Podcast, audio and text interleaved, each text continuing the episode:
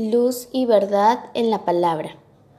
Hola, yo soy Amiren Guadalupe Cautilizana, estudiante del segundo año sede secundaria del Colegio Beatimelda. El día de hoy les voy a leer el poema a mi hermano Miguel de César Vallejo.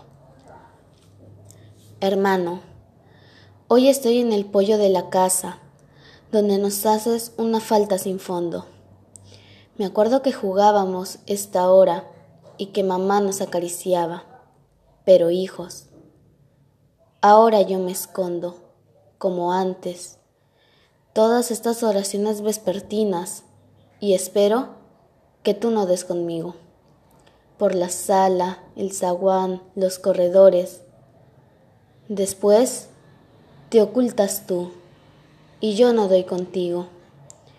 Me acuerdo que nos hacíamos llorar, hermano, en aquel juego.